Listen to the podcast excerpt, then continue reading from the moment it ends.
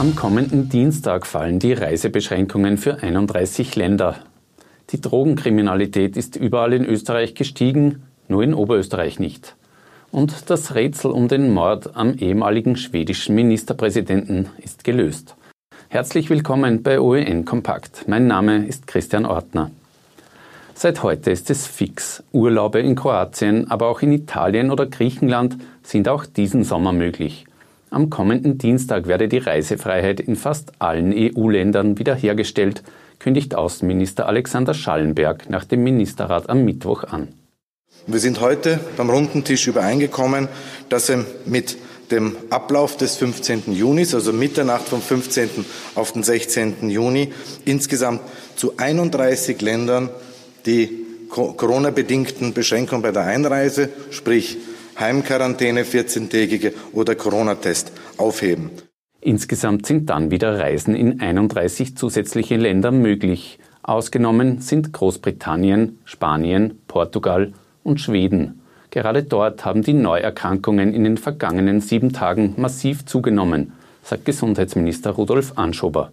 Das ist denn doch überraschend und für mich eigentlich sehr ja, traurig in einem gewissen Sinn, denn ich hätte mir echt wirklich gewünscht, dass dieser sympathische Weg, äh, eine Krise zu bewältigen im Gesundheitsbereich, dass der erfolgreich auch ist.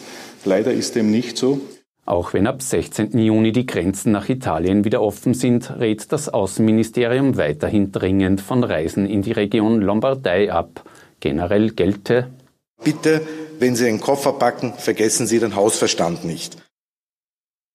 Ja, das zeigen nicht zuletzt die aktuellen Zahlen aus Brasilien, das immer mehr zum weltweiten Corona-Hotspot wird. Das Land, dessen Rechtsaußenpräsident Jair Bolsonaro die Krise lange Zeit negiert hat, meldet an diesem Mittwoch mehr als 32.000 Neuinfektionen innerhalb eines Tages und insgesamt schon mehr als 38.400 Todesfälle.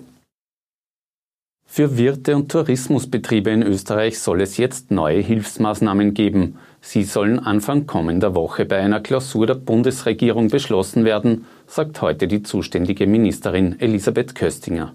Speziell auch der Bereich der Hotellerie, der Nachtgastronomie. Also viele der jetzt sehr betroffenen Branchen werden auch weiterhin Unterstützung brauchen. Äh, das äh, arbeiten wir zurzeit aus mit dem Ziel, dass wir mit Beginn Regierungsklausur äh, auch hier noch einmal ein zusätzliches Unterstützungspaket vorlegen können. Wie das Hilfspaket im Detail aussehen soll, lässt Köstinger heute noch offen. Und auch die Wirtschaftskammer Oberösterreich greift ihren Mitgliedsbetrieben nach dem Lockdown unter die Arme und macht bis Ende 2021 insgesamt 50 Millionen Euro locker. Laut Präsidentin Doris Hummer ein in der Geschichte der WKOÖ bisher einmaliges Investitionspaket das ganz klar äh, auf die Themen Digitalisierung, Innovation, Qualifikation, persönliche Beratung und Coaching unserer Unternehmen auf Export, neue Exportmärkte setzt. Zu knapp der Hälfte besteht das Hilfspaket aus Entlastungen für die Unternehmen, etwa der Streichung von Grundumlagen. Weltweit wird die Wirtschaft wegen der Corona-Krise aber massiv schrumpfen, um 6 Prozent bis Ende 2021, prognostiziert die OECD heute. Das ist mehr als bei jeder anderen Rezession der vergangenen 100 Jahre, mit Ausnahme des Zweiten Weltkriegs. In ähnlichem Ausmaß werde die Wirtschaftsleistung in Österreich schrumpfen. Bei einer zweiten Corona-Welle geht die OECD sogar von einem Minus von 7,5 Prozent aus. Wie viele Menschen haben unwissend eine Corona-Erkrankung ohne Symptome hinter sich gebracht und sind jetzt immun gegen das Virus? Um diese Frage zu beantworten, arbeiten österreichische Forscher seit Ende März an einem qualitativ hochwertigen Antikörpertest. Jetzt ist offenbar der Durchbruch gelungen. Schon im Sommer sollen entsprechende Tests auch in kleinen Labors möglich sein. Wegen der Corona-bedingten Grenzschließungen sind die Asylanträge in Europa stark zurückgegangen. Im April sind sie mit 8.730 auf den niedrigsten Stand seit mehr als zehn Jahren gesunken, berichtet das Europäische Asylhilfsbüro. Die meisten Anträge haben Syrer und Afghanen gestellt. Weiter angestiegen ist dagegen im vergangenen Jahr die Drogenkriminalität in Österreich. Laut dem heute veröffentlichten Suchtmittelbericht ist die Zahl der Anzeigen nach dem Suchtmittelgesetz um 5,6 Prozent auf mehr als 43.000 angestiegen, so viele wie noch nie. Als einziges Bundesland hat Oberösterreich einen Rückgang zu verzeichnen. Hier hat es im Vorjahr um knapp 500 Anzeigen weniger gegeben als 2018.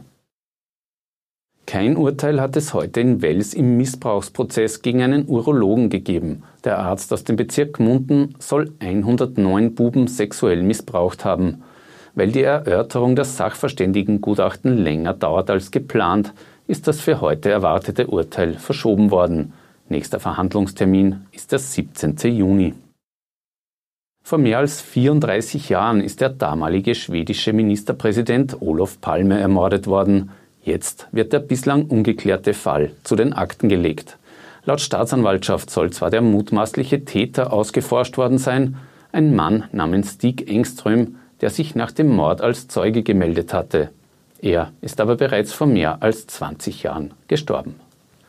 Das war's mit einem aktuellen Nachrichtenüberblick. Das Team von OEN-TV wünscht Ihnen einen schönen Feiertag. Wir sind am Freitag wieder für Sie da. Auf Wiedersehen.